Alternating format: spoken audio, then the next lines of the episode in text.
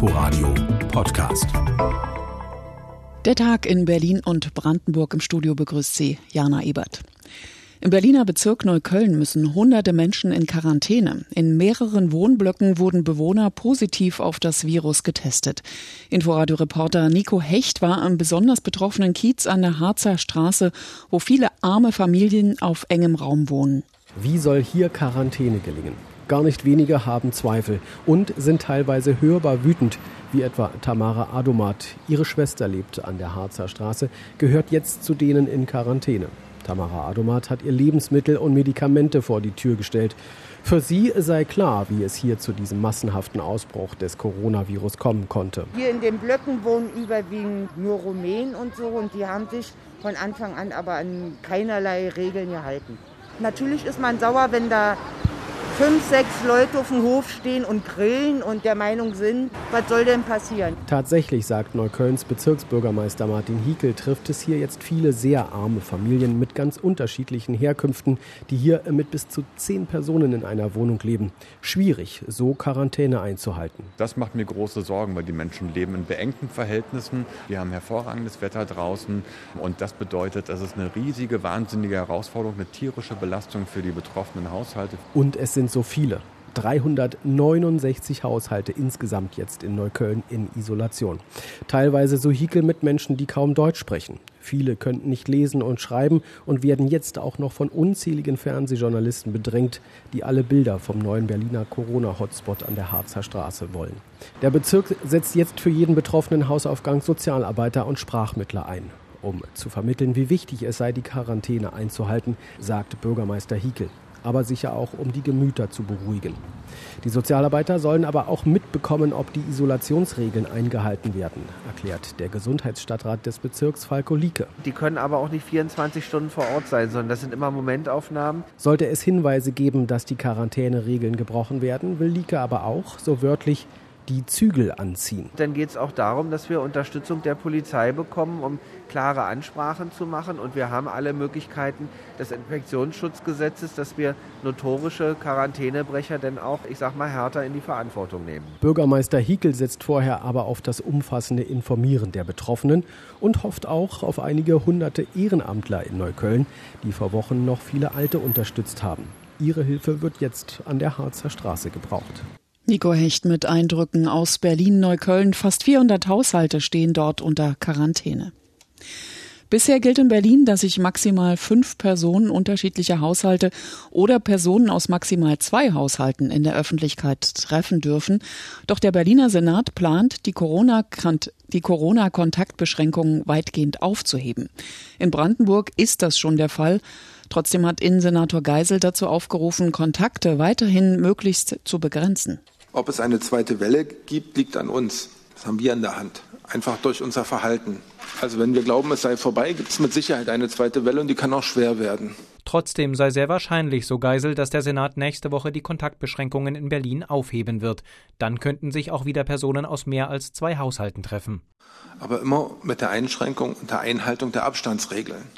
Das gilt dann auch für Veranstaltungen. Laut einem Entwurf der neuen Corona-Infektionsordnung, der dem RBB vorliegt, wird die Zahl der zulässigen Teilnehmer nun monatlich erhöht, von maximal 500 ab August auf bis zu 1000 ab Oktober. Lockerungen sind auch für den Einzelhandel und Sportstudios möglich. Statt wie bisher 20 Quadratmeter müssten dann nur noch 10 Quadratmeter Fläche pro Person eingehalten werden. Es können also wieder mehr Menschen gleichzeitig einkaufen oder Sport machen. Keinen Konsens gibt es im Senat bisher allerdings bei der Frage, ob die Maskenpflicht auch mit einem Bußgeld durchgesetzt werden soll. Aus den Bezirken höre er dazu eine recht klare Meinung, sagte der Innensenator. Ja. Denn was soll denn die Ordnungsamtskraft oder was soll der Polizist denn letztendlich sagen, äh, wenn entsprechende Weigerung ähm, erfolgt und keine Strafe vorgesehen ist? Auch bei Restaurants in beliebten Ausgehkiezen könne ein Bußgeld bei der Maskenpflicht durchaus eine Signalwirkung haben, so Geisel. Eine Massenüberwachung aber wolle auch niemand. Eine Maskenpflicht, wie sie bei der großen Unteilbar-Demo am vergangenen Wochenende galt, könne er sich aber auch künftig bei großen Demos vorstellen, so Geisel. Die Opposition ist in der Frage gespalten. Der Gesundheitsexperte der AfD, Herbert Mohr, begrüßt weitere Lockerungen ausdrücklich. Weil sie im Grunde auch unserer Linie folgen, um letztendlich auch die Wirtschaft wieder auf Vordermann zu bringen. Da ist der Senat auch aus unserer Sicht auf den richtigen Dampfer. Skepsis dagegen beim gesundheitspolitischen Sprecher der FDP, Florian Kluckert. Er verweist auf die Meldungen über Dutzende Neuinfektionen in einem Neuköllner Wohnblock dann sehen wir, das Virus ist nach wie vor da und es ist nach wie vor gefährlich und kann sich rasend schnell ausbreiten. Wie man da heute schon über Veranstaltungen innen mit bis zu 1000 Personen nachdenken kann, wie der Senat das tut, das ist mir ein Rätsel. Welche Lockerungen am Ende wirklich in der nächsten Corona-Verordnung stehen, wird wohl erst nächste Woche entschieden. Unser landespolitischer Korrespondent Sebastian Schöbel berichtete. Und noch etwas wurde auf der Senatssitzung beschlossen. Berlin will Geflüchtete aus überfüllten Lagern holen. Besonders die Grünen hatten ja schon länger darauf gedrängt. Bislang hat der Bundesinnenminister einen Alleingang aber abgelehnt. Dennoch hat der Senat nun eine entsprechende Aufnahmeanordnung beschlossen. Unsere landespolitische Korrespondentin Nina Amin.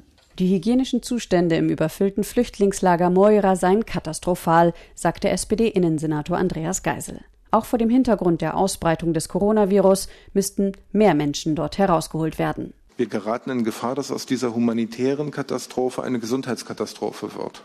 Und um an dieser Stelle auf die Dringlichkeit ähm, hinzuweisen, haben wir eine Aufnahmeanordnung ähm, beschlossen.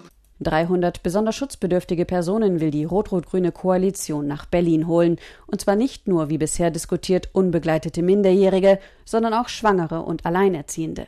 Menschen über 60, die zur Covid-19-Hochrisikogruppe gehören, will das Land ebenfalls aus humanitären Gründen aufnehmen. Rechtliche Grundlage dafür ist der Paragraph 23 des Aufenthaltsgesetzes. Einziger Haken: Berlin braucht das Einvernehmen von CSU-Bundesinnenminister Horst Seehofer. Dreimal habe dieser schon den Berliner Aufnahmewunsch abgelehnt, so Geisel.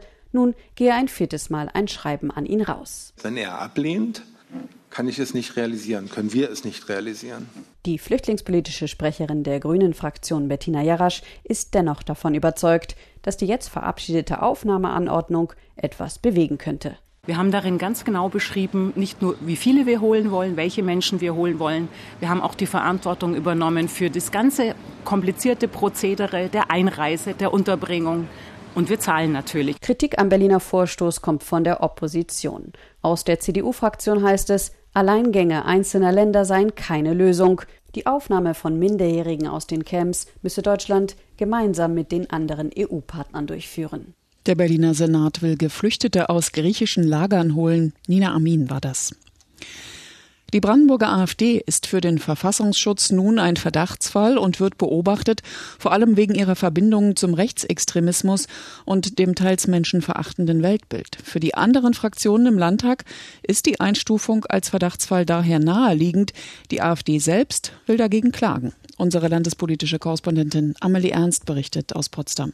Die Aufregung ist groß bei der Brandenburger AfD. Ihr parlamentarischer Geschäftsführer Dennis Holoch und Landtagsmitglied Christoph Berndt fühlen sich gezielt ausgegrenzt. Ich kann doch nicht die größte Oppositionspartei dieses Landes aufgrund von drei Zitaten als Verdachtsfall markieren. Das ist ein gefährlicher und unbegründeter Angriff auf die Demokratie. Es handelt sich hierbei um eine Bespitzung eines politischen Gegners durch die Regierung. Weil es völlig abwegig ist, uns gesichert rechtsextrem zu nennen. Ich frage mich, was ist das für eine Sicherheit? Das ist eine Art Staatssicherheit. Und Christoph Berndt, der auch dem Cottbusser Verein Zukunft Heimat vorsteht, bleibt bei den DDR-Vergleichen. Mit der Einstufung als Verdachtsfall sollen aus seiner Sicht sowohl die AfD als auch der flüchtlingskritische Verein ausgeschaltet werden. Kritik an der Regierung, das ist die Aufgabe der Opposition, sie als Verächtlichmachung zu denunzieren. Das erinnert mich fatal an den Herabwürdigungsstrafbestand im Strafgesetzbuch der DDR. Gründe für eine Beobachtung sehen Holoch und Bernd nicht, auch nicht in Ansätzen. Diese Zitate wurden natürlich auch auf Veranstaltungen geäußert, zum Beispiel auf öffentlichen Kundgebungen etc., wo natürlich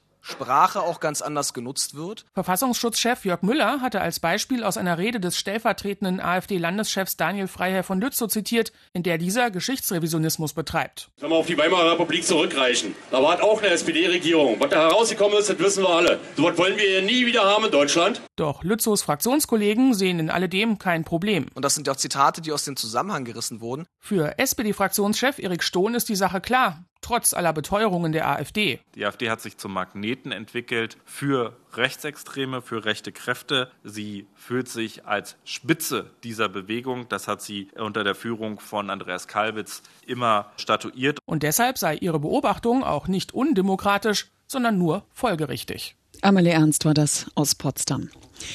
Der Oberbürgermeister aus Frankfurt-Oder und der Bürgermeister aus dem polnischen Słubice liegen sich in den Armen. Ein emotionaler Moment war das am Wochenende, als die Grenze zu Polen wieder geöffnet wurde. Aber Umarmung ist ja wegen der Abstandsregeln gerade nicht erlaubt. Frankfurts Oberbürgermeister René Wilke hat sich deswegen nun selbst angezeigt. ABB-Reporterin Marie Stumpf mit Reaktionen. Eine Umarmung auf der polnischen Seite der Stadtbrücke zwischen Frankfurt und Słubice. Das Wo ist hier tatsächlich entscheidend, denn daran müsste sich die Höhe der Strafe bemessen, die Oberbürgermeister René Wilke erwarten könnte. Doch wo Polen anfängt und Deutschland aufhört, ist auf der Brücke de facto gar nicht zu erkennen. Und das ist auch gut so, sagt Krzysztof Wojciechowski, Verwaltungsdirektor des Collegium Polonicum in Słubice. Diese Gesten sind authentisch, B resultieren aus der 30-jährigen Entwicklung an dieser Grenze. Von der Verwaltung in Słubice gab es bislang keine Reaktion, inwiefern es Konsequenzen für die Umarmung gibt. Für die meisten Menschen draußen auf der Straße ist diese Frage aber auch zweitrangig. Diese Selbstanzeige ist irgendwo albern. Sowas von Blödsinn. Ja, das war eine ganz menschliche Geste. Und dass man das so dramatisiert, kann ich nicht nachvollziehen. Ich finde es idiotisch. Die haben sich gefreut, das heißt spontan. Aber es gibt auch kritische Stimmen, wie von diesem polnischen Bürger.